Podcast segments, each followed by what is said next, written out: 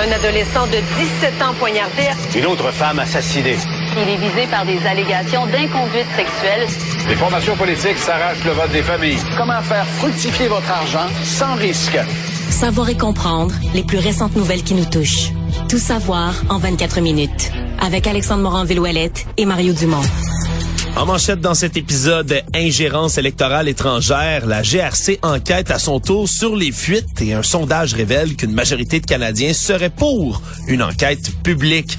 Un ado de 15 ans poignardé devant une école secondaire, bagarre au hockey junior majeur, ça pourrait bientôt être interdit et l'armée ukrainienne s'accroche à Bakhmut. Le groupe Wagner, lui, manquerait de munitions.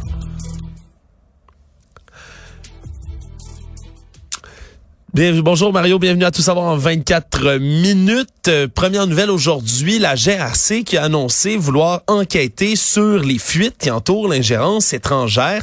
La SCRS, les services canadiens de renseignement et de sécurité, eux avaient déjà ouvert une première enquête pour justement trouver qui aurait euh, fait des fuites comme ça à l'interne parce que des documents secrets, Mario, selon la loi sur la protection de l'information au Canada, mais c'est une infraction de dévoiler comme ça des renseignements secrets au grand public ou encore aux médias Mm. comme au Global Mail et à Global News.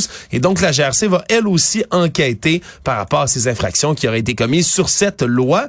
Et en parallèle, on a également une nouvelle étude qui est parue aujourd'hui, nouveau sondage de Research Co qui démontre que selon leurs statistiques, c'est près du 3 5 des Canadiens qui pensent qu'il y a bien et bien de l'ingérence étrangère qui aurait été commise dans nos dernières élections, mais également qu'il y a 64% des Canadiens qui aimeraient voir une enquête indépendante être conduite au Canada. Tout ça, évidemment, en contradiction à Justin Trudeau, qui, lui, notre premier ministre, a souvent affirmé que les, tout le monde avait les Ouais. éléments dans leurs mains Mais pour mener ce genre qui a d'enquête. annoncé un point de presse euh, aujourd'hui à l'heure du souper.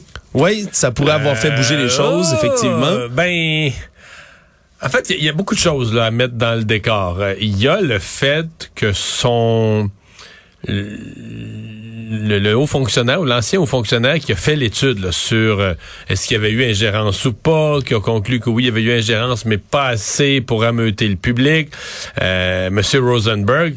En fin de semaine, le même M. Rosenberg a accepté de donner une entrevue dans les émissions dominicales, les émissions de fin de semaine de- des réseaux anglophones. Oui. Et là, il a dit, euh, ben, ouais, les Canadiens sont inquiets de l'ingérence. Euh, il faudrait que le gouvernement canadien en fasse plus. Une enquête publique, c'est pas à exclure. Mais lui, l'enquête de M. Rosenberg, c'était la, c'était le, le dernier bouclier de Justin Trudeau pour dire, regardez, là, on a une enquête faite par des fonctionnaires. On est proactif. On a été proactif, puis tout est correct. Là. Ils ont dit qu'il n'y avait pas de quoi s'inquiéter pour le résultat de nos élections. Oui, puis c'est pas vraiment ce qui, effectivement, ce qui semble être démontré dans ce dernier sondage qui sort, parce que même si on n'a pas justement là, la prétention de dire que ça aurait invalidé les résultats des élections au complet, on n'en est pas là. Mais ce qui est intéressant à dénoter, c'est que selon cette étude-là, c'est des membres, là, des gens qui votent pour tous les partis différents, qui ont voté là-dedans pour comme quoi ils voudraient une enquête indépendante. Ouais. C'est 21 Et- et- qui s'y et- et les opposent. gens de, seulement. ouais, puis les gens d'un peu tous les secteurs ont le sentiment qu'il y a quelque chose qui va pas là, qu'il y, a- y eu ingérence dans notre système politique. Donc, Oui, qu'il y a euh, eu ingérence. Il y a seulement 15% des gens qui sont indécis par rapport à la tenue d'une enquête publique ou non 21% qui s'y opposent plus fermement. Et il y a 7 Canadiens sur 10, selon ce sondage-là également, qui aimeraient que le Canada modifie ses lois, sa législation pour mieux protéger, entre autres, nos élections et mieux se défendre contre l'ingérence électorale, comme c'est le cas, par exemple, en Australie, Mario, où on a des mesures beaucoup plus strictes pour tout ce qui est agents étrangers qui viendraient interférer dans, nos- dans nos élections pour avoir véritablement des charges criminelles là, qui pourraient être portées contre ces gens-là. Donc c'est euh, ça représente quand même là un- une certaine masse de personnes qui sont euh, qui seraient en faveur de plus de sécurité autour de nos élections. Évidemment, il faudra voir comment Justin Trudeau va réagir tout à l'heure, ça reste aura, à suivre. ouais, on aura peut-être des réponses avant la tombée du jour. Suite à la démission de Gilles Courteau, le commissaire de la Ligue de hockey junior majeur du Québec, on apprend aujourd'hui que l'Assemblée des membres aurait voté il y a quelques semaines majoritairement en faveur d'une interdiction complète et pleine des bagarres dans la Ligue de hockey junior majeur du Québec. Législation qui doit encore être entérinée, évidemment, lors des prochaines réunions de la LHJMQ, qui est en juin prochain. Mais si ça, si on prenait cette décision-là, mais toutes les bagarres entraîneraient une pénalité de match automatique en ce moment depuis le 30 septembre 2020. C'est une pénalité majeure de 5 minutes, 10 minutes d'inconduite également qui sont données à quelqu'un qui va Mais faire là, tu une seras automatiquement bagarre. sorti du match.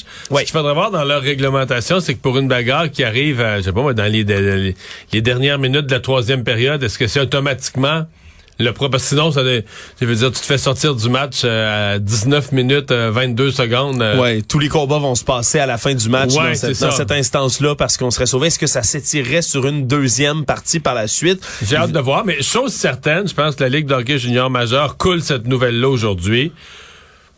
On se dit, là, regarde, on change de président, euh, Gilles Courteau quitte, c'est le temps d'envoyer à la société là, un message que que des choses qui changent dans notre ligue, qu'on fait des gestes d'importance. Parce que tu sais, quand on dit on interdire les bagarres, mais techniquement, les bagarres sont déjà interdites. Là. Oui, elles sont punies dans le règlement. oui, c'est ça. Faire trébucher, c'est interdit, t'obtiens deux minutes de punition. Se battre, c'est interdit, t'obtiens cinq minutes de punition. Maintenant, t'obtenais une inconduite supplémentaire de 10 minutes. Là, on dit c'est encore plus interdit, t'es suspendu pour le match. Ouais. Tu sais, je veux dire, si on, si on voulait dire qu'elles sont vraiment, vraiment interdites, tu pourrais dire, ben, s'il y a une bagarre sur la glace, je veux dire, t'es, t'es, t'es suspendu pour la saison, là. Oui, ça, ça pourrait être encore plus Mais non, loin, mais là, évidemment. dire, serait... Là, c'est pas là, on pourrait dire c'est vraiment interdit. Ouais. Parce que si tu dis que c'est une inconduite de match, puis que euh, tu laisses l'inconduite, mettons, pour une, une pénalité qui survient à la toute fin du match, tu fais rien de plus.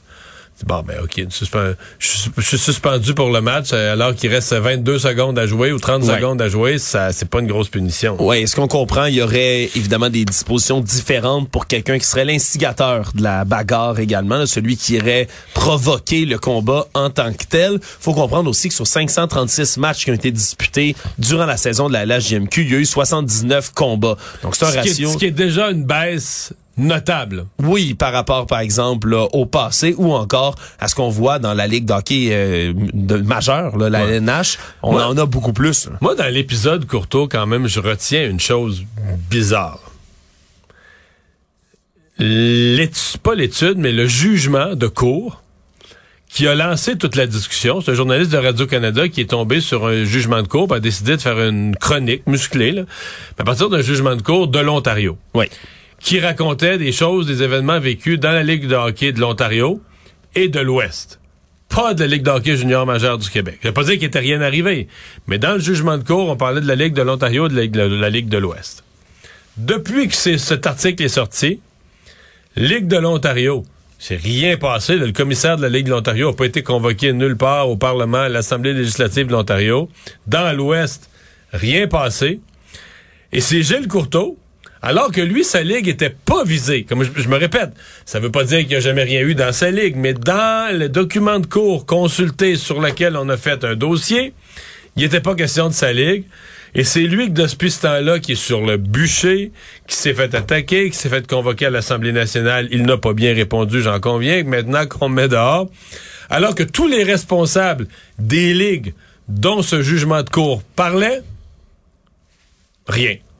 Oui, puis c'est un fait qui a été relevé entre autres par l'ex-hockeyeur du Canadien de Montréal, Patrice Birisbois, qui était avec notre collègue Benoît Dutrisac plus tôt aujourd'hui, qui a dit « Je trouve ça dommage quand même pour M. Courteau, qui, qui est un peu le bouc émissaire de toute cette affaire-là Ouais. au final. J'ai vu que Patrice avait aussi dit, très pertinent, qu'il y avait bien de l'hypocrisie, là. Oui. Il y a d'autres gens qui savent des choses. Comme si Courteau a, a ramassé le blâme pour toute la société, là. Oui, absolument. Le fait quand même qu'il allait quitter bientôt aussi ses fonctions ouais, c'était- c'était a commode, pu là, aider ouais. à prendre sa décision plus rapidement. Mais c'est certain qu'il a, euh, disons, subi le coup près pour bien des gens qui étaient peut-être pas au courant. On se rappellera, là, il avait révélé qu'il y avait un des joueurs là, de ce recours collectif qui a été signé par un ancien joueur de la LHJMQ, Stephen Quirk, qui lui, au départ, là, ce qu'on avait dit du côté de M. Courteau en mêlée de presse à la suite de sa comparution, c'est qu'il n'y avait pas rien à connotation sexuelle dans le dossier de M. Et ça, Quirk. c'était pas exact. Et finalement, c'était pas exact, malheureusement. Donc, Jules Couteau est parti et déjà des changements, les bagarres qui Mais le dossier. Quark, c'est quand même un, dossier qui qui remonte aux années, je pense même avant 2000, là, qui remonte a quand même très loin dans le temps. Ce qui veut pas dire que c'est pas grave. Mais pour les parlementaires qui, dis- ou qui laissaient entendre que c'est encore ça aujourd'hui, c'est quand même un événement qui remonte à un quart de siècle. C'est pas un événement qui est arrivé l'an dernier. Actualité. Tout savoir en 24 minutes. Un adolescent de 15 ans a été poignardé en début d'après-midi devant l'école secondaire Jacques Rousseau, un peu avant l'heure du dîner, juste devant, juste devant l'entrée principale de l'établissement. On dit que c'est des coups de couteau suisse, Mario, là, les fameux couteaux multifonctions qui auraient été utilisés pour perpétrer l'attaque. C'est une lame qui est longue, évidemment, de quelques centimètres seulement. Et donc, c'est des blessures, là, deux reprises, deux coups à l'abdomen qui seraient pas dangereux pour la vie de l'adolescent qui a été poignardé, qui a été transporté à l'hôpital et dont on ne craint pas pour la vie. Et dans les minutes qui ont suivi l'agression, les policiers ont arrêté un autre jeune homme d'âge mineur pas loin de l'école qui va être interrogé évidemment au cours de la journée. Et pour l'instant, les circonstances de cette agression armée sont complètement inconnues. On sait même pas si le suspect, si la victime sont des étudiants nécessairement de l'école à ce point-ci. Mais quand même. c'est des, des kids, c'est des mineurs dans le cours d'une école qui sont rendus au couteau. Oui, au couteau. On comprend là, c'est pas le, grand couteau de chasse, même que ce soit un couteau suisse ou autre arme blanche. Il y a quand même une agression qui est perpétrée, encore une fois, en milieu scolaire, ce qui est un cas, une situation à laquelle on n'est pas étranger, qui est survenue quelques fois quand même dans les derniers mois à Montréal. Toujours dans les affaires judiciaires, la mère qui aurait tué sa fille, qui a tué sa fille de 6 ans de 80 coups de couteau après avoir ingéré un grand cocktail de cannabis, GHB, autre antipsychotique, qui a finalement plaidé coupable d'une accusation réduite d'homicide involontaire aujourd'hui. Stéphanie Brossois, elle, avait été arrêtée en juillet 2020 dans sa résidence du quartier Mercier, Hochelaga Maisonneuve, à Montréal. Elle aurait assassiné sa fille de 80 coups de couteau, Mario, différents selon l'autopsie qui a été perpétrée par la suite. On comprend que c'est vraiment là, pendant plusieurs jours, Madame Brossois n'aurait pas dormi, aurait pris du speed, donc une drogue, alors qu'elle avait la garde de son enfant, pour passer au travers de sa journée, dit-elle. Par la suite, a eu peur de pas dormir, évidemment, les effets du speed étant ce qu'ils sont, et aurait consommé du GHB, ensuite du cannabis, un comprimé de séroquel également. Et pendant la nuit, elle aurait fait une psychose, se serait réveillée dans la nuit complètement confuse et avec deux couteaux aurait suivi son enfant. Des détails qui ont été révélés aujourd'hui, au début du procès, ou ce qui aurait dû être un procès.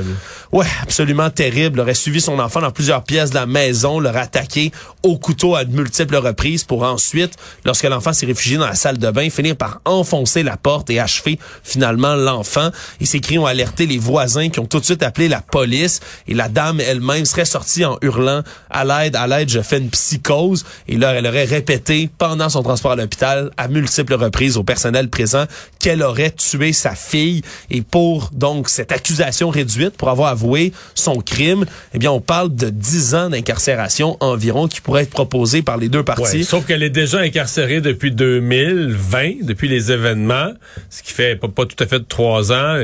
Et là, de l'incarcération préventive, des fois ça compte plus. On euh, parle après ça si elle fait. Ah, elle, en fera, plus très long, potentiellement. Oui, parce qu'on peut être libéré là, une certaine proportion de la peine. Dépendamment de là, c'est quand même grave. Mais le point, moi, euh, bon, je suis pas la couronne. La couronne, peut-être la couronne a jugé qu'il y avait trop de risques d'avoir une euh, carrément un acquittement par le jury si elle plaidait meurtre au, ce qui était l'accusation initiale, meurtre deuxième degré. Mais moi, je reste toujours perplexe sur cette question de l'auto-intoxication. Parce que si on est au cœur de ça, moi, je mets pas en doute que cette femme-là, euh, quand elle a poignardé son enfant, était pété béret. Elle n'était pas elle-même, elle savait aucune idée de ce qu'elle faisait, était en psychose. Ouais. Mais, on dit qu'elle avait des problèmes de santé mentale, des problèmes potentiels de psychose, une médication à prendre. Là, tu es un adulte, bon, on me dira, elle vivait toutes sortes d'affaires, était toxicomane, avait des difficultés. Mais t'es un adulte, t'as la charge d'un enfant.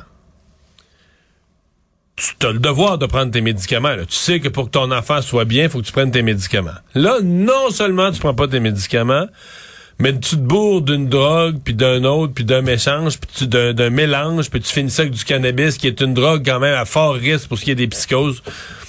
Euh, si t'es sensible à ça encore plus, fait que là, c'est comme... Euh, ben, c'est que tu provoques le risque. T'as la charge, t'as, seul la charge d'un enfant, puis tu provoques le risque. Puis là, après ça, ben, on dit homicide involontaire. Ouais, involontaire, involontaire.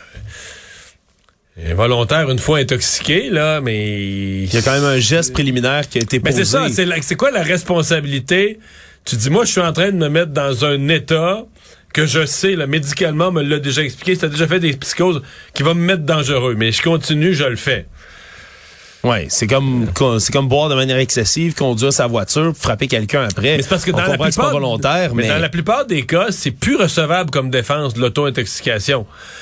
Euh, mais là, dans ce cas-ci, je suppose que c'est un cas complexe, mais je comprends en tout cas la famille de la, de la- parce que la famille du côté du père, eux, là, sont, sont aux abois, là, sont Ouais. révoltés contre l'espèce de peine réduite. Ouais, le père lui-même qui a demandé à ce qu'on lève justement l'interdit de communication sur l'identité de sa fille dans le cadre du procès. Donc, voulait certainement que les médias finissent par en parler de ce cas-ci. La grand-mère de l'enfant, elle aussi, qui était révoltée, qui avait proposé, dit-elle, de garder l'enfant cette journée-là. Donc, vraiment une famille qui est complètement atterrée par cette Puis il y a la peine. Là-dedans, là, qui, a Ouais. laissé- qui était sur le dossier, mais qui a laissé l'enfant avec la mère. Ouais, il aurait fait une enquête sur la consommation de drogue de la mère, mais aurait fermé le dossier en concluant qu'il n'y avait aucun risque pour la jeune Maëlie, qui malheureusement a retrouvé la mort dans cette histoire-là. Tout savoir en 24 minutes. On parle toujours du projet de loi, ou plutôt de la loi C5, loi fédérale qui permet de purger des peines à domicile. Le DPCP, le directeur des poursuites criminelles et pénales ici au Québec, a décidé de pas porter en appel une peine de prison à domicile qui a été imposée par Jonathan Gravel, qui est un homme coupable d'avoir pénétré une femme sans son consentement. C'est le cas, lui, entre autres, qui avait mis en lumière les- l'espèce de dichotomie qu'il y a dans la loi C5 et qui a eu des échos jusqu'à l'Assemblée nationale. C'est ce qui a mené, entre autres, le ministre de la Justice du Québec, Simon Jeanin Barrette, à envoyer une motion, une lettre à Ottawa à l'unanimité de la, le- du Salon Bleu ici à Québec pour qu'Ottawa modifie la loi pour mettre fin, entre Sauf autres, que, aux peines de prison. euh, sauf que, c'est ça. Là, le DPCP ne va pas en appel, mais c'est la nouvelle loi fédérale. Il y avait avant des peines d'emprisonnement minimales. La nouvelle loi fédérale est venue les enlever. L'avocat de, de- de Gravel a plaidé le fait que le... le il n'y a pas de hasard. Là. La, la Chambre des communes, le législateur a voté une loi pour être moins sévère parce que tu votes une loi parce, pour que, parce que tu veux être moins sévère avec ce genre de crime-là. Favoriser la réhabilitation quand il y a un ouais, faible ouais. risque de récidive. Donc, puis loi appuyée par le Bloc québécois. Alors moi, je suis pas d'accord du tout avec cette loi-là, mais je peux pas... Si j'étais l'avocat du, du type, j'aurais fait la même chose. J'aurais plaidé, de dire, regarde, le Parlement vient de dire, soyons moins sévères avec les, les- les cas d'agression sexuelle. Ben, c'est exactement ce que le juge a décidé, puis la couronne décide de pas aller en appel. Ouais, la DPCP a quand même tenu à réitérer que même s'il porte pas cette cause-là en appel, il continue à s'opposer à l'emprisonnement dans la collectivité de, et justifie plus de l'incarcération ferme quand il y a des cas de violence sexuelle. Donc, on a une espèce de double message du côté du DPCP qui condamne quand même ce cas-là tout en décidant de pas porter la cause en appel. Et en parallèle, Mario, on apprend qu'il homme, lui, qui a causé la mort de son meilleur ami en conduisant une voiture en septembre 2020, Maxime Fortin, qui a embarqué trois de ses amis qui faisaient la fête vers 1h30 du matin dans le secteur de Saint-Zénon, les a embarqués comme dans la boîte, si on veut, de sa camionnette en arrière. Et en conduisant, on dit, selon certains témoins, qu'il aurait dérapé, freiné sec, un de ses amis serait tombé, lui, de la boîte sur la tête et en serait décédé par la suite. Et là, c'est un autre cas où on a un homme qui veut, lui, utiliser la loi fédérale C5 pour purger sa peine à domicile. Donc, toutes les semaines ou toutes les deux semaines, on en a de plus en plus de ces cas de gens qui se tombent sur cette disposition-là de la On loi. avait eu un aussi pour un crime par arme à feu. donc. Exactement. Donc, euh, c'est quand même euh, tout un cas et on n'a toujours pas vraiment là, de réponse d'Ottawa, si on veut, Mario, à ce qui a été envoyé par Québec dans le cas de la loi C5. Donc, pour l'instant, rien semble indiquer que ça risque d'être modifié à court terme. C'est encore, malgré l'ajout de 150 employés en renfort, euh, le bordel aujourd'hui dans les bureaux de la SAQ. On parle de très longues files dès ce matin qui étaient observées dans plusieurs bureaux de la SAQ, justement à Montréal. On parle de files pour les gens qui étaient évidemment sans rendez-vous, qui se sont présentés, mais des files parfois encore plus longues pour les gens qui avaient déjà pris rendez-vous et qui, dans plusieurs cas, étaient même pas capables, eux, de se rendre puis d'avoir leur rendez-vous, leur permis. Dans plusieurs cas, Et on leur disait, on, les- on leur suggérait, écoutez, ça va être vraiment trop long aujourd'hui, vous devriez vous prendre un autre rendez-vous. Mais là, on est rendu en avril. Avec la prise de rendez-vous là, sur, euh, au centre de service où ils étaient, ou dans ce secteur-là, euh, il n'y a plus de rendez-vous là, pour tout le mois de mars. On est rendu en avril. ouais. Là, euh, si ton si t'as un document qui vient à échéance, euh, si t'as quelque chose à régler, un permis, etc., ben pas, tu peux pas attendre aussi longtemps que ça. Ouais, puis il y a des cas justement de gens qui ont besoin de leur permis de conduire, Mario, pour faire leur travail. Travailler dans Des certains cas. Ouais, dans certains cas, c'est même le gagne-pain lui-même est lié à la conduite automobile, la conduite de camions et autres véhicules. Et donc, on a des cas où il y a des gens, euh, très certainement, qui vont finir par conduire, eux, sans leur permis, ou qui n'auront pas le choix, jusqu'au bout du délai. C'est quand même une drôle de situation, évidemment, là, qui vient euh, saisir la SAQ. Économie. Alors que les ventes de maisons sont au ralenti, Mario, on a euh, les courtiers immobiliers qui sont dus pour renouveler leur permis au mois d'avril. Ça arrive toutes les années. 2300 dollars pour les nouveaux, 1900 Ouais, dollars pour ceux qui sont donné, déjà hein. là. Je pensais pas, le, le droit d'exercer, là, faut que tu le payes quand même. Oui, ça coûte euh, assez cher, merci. Et là, ben, il reste moins de deux mois, évidemment, pour réfléchir si on veut renouveler son permis ou non, si on est un courtier immobilier. Et là, le problème, c'est que selon les économistes de Desjardins, on dit que les ventes de propriétés qui sont déjà très basses en ce moment, en, raison évidemment des taux d'intérêt qui sont très élevés, ben, ils vont continuer de glisser de 25% cette année-ci en 2023, selon leurs estimations, ce qui fait a beaucoup, beaucoup, beaucoup de courtiers immobiliers, des centaines, qui pourraient décider de pas renouveler leur permis, nous, tout bonnement, cette année, et qui pourraient ben, changer de profession, ni plus ni moins. Mais j'ai beaucoup de choses à dire. D'abord, euh, sur le fait qu'il y a moins de ventes, ce qui bloque les ventes, c'est con à dire, mais tu sais, c'est les attentes des vendeurs. Les vendeurs, au cours des dernières années, se sont fait dire, puis je les comprends, là, hey, là, là, tu vas avoir la totale pour ta maison, les prix ont augmenté, avec les vendeurs rêvent encore de ça, d'avoir le genre de prix, puis d'avoir, de mettre leur maison à vendre 400 000, mais que là, il y a une surenchère, puis là, un t'offre 420, puis l'autre 440. Alors, c'est pas ce qui se produit, là. À 400 000, ils vendent pas, ils ont une visite ou deux, les gens font pas d'offres. Ils là, sont pas prêts à céder, là. Sont pas prêts à dire, ben non, OK, faut, faut baisser notre prix. Les gens sont dans l'expectative que leur maison a pris beaucoup de valeur, ce qui est quand même le cas, ils ont pris de la valeur, mais t'es plus dans plus dans un univers de surenchère. Avec ça, ça complique les transactions, ça les ralentit. Dans le cas des agents immobiliers, je veux dire, euh, ça paraît évident qu'il y en a trop. Il s'en est ajouté plusieurs milliers ces dernières années. Euh, on dit qu'au cégep de Chicoutimi, où il y a un programme de courtage immobilier et résidentiel, ça avait explosé là, dans la dernière année de 16% les inscriptions, les gens Ouais. qui allaient là-dedans. Puis, je pense malheureusement que un certain nombre, une certaine proportion des jeunes nouveaux qui ont commencé là, à- qui ont commencé à pratiquer, mettons, dans les deux dernières années, ont pas eu une lecture réaliste du métier. C'est-à-dire que tu t'assoyais au bureau, le téléphone sonnait. Mais moi, euh, jasais récemment avec une courtière d'un certain âge, et qui est plus proche de la retraite que, que de l'entrée sur le marché, là, euh, qui disait, mais c'est parce que nous autres, là, c'est pas ça être courtier immobilier, là, pendant des années, là. Tu sais, tu connaissais ton secteur, il y avait une propriété à vendre. Là, tu- si tu entendais parler que quelqu'un peut-être se cherchait une maison ou un couple, la madame est enceinte, là, tu prenais leur nom, numéro de téléphone, je vais vous appeler. Ouais, fallait, fallait faire du PR en bon ça, puis t'allais au devant, là, t'allais au devant, puis si t'avais un client, puis il cherchait une maison, ben là, tu sais, t'allais l'aider à grandir le secteur, ça, vous pourrait aller dans la ville d'à côté. Fallait être proactif. Fallait être proactif. Alors là, il y a des gens, il y a des gens pour qui euh, euh, c'est pas ça pas tout. Pas été, moi, j'ai entendu tellement d'histoires là, de gens qui des, des, des courtiers qui étaient plus proactifs du tout. Là. Fait dire, les autres, ils faisaient faire des visites, huit visites, cuit dans la bouche. tout cuit dans le bec. Alors ceux-là, euh, soit vont s'adapter, mais c'est le principe de tout secteur économique qui connaît un fort ralentissement. Tout ce qui monte redescend. Ouais, puis tout secteur en ralentissement. Les joueurs les plus faibles, les plus récemment arrivés, les moins travaillants, ben tombent au combat. Le monde.